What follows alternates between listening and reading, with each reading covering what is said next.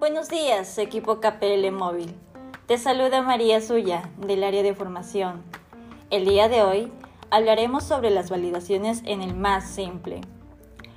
Sabemos que al realizar una venta debemos validar la línea para no tener ningún inconveniente al momento que back office procese la venta. Siempre debes validar si la línea se encuentra activa, porque si está suspendida o en baja, no procede la venta. Además, debemos validar si cuenta con algún pedido pendiente, ya que si pasamos una venta que tiene un pedido en vuelo, no procederá. También debe validar si la línea cuenta con alguna deuda pendiente. Recuerda que si en el más simple dice en cobranza y está de color rojo, no se puede pasar la venta. Para poder procesarlo, debe decir fuera de cobranza o nunca estuvo en cobranza.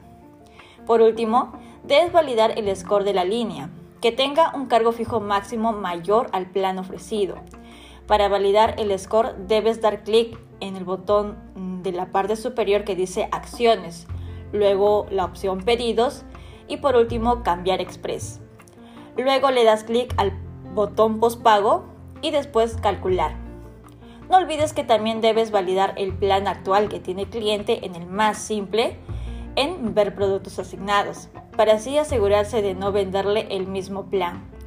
Muy bien equipo, realiza las validaciones respectivas para que no tengas ningún inconveniente al pasar tu venta. Que tengas una excelente semana.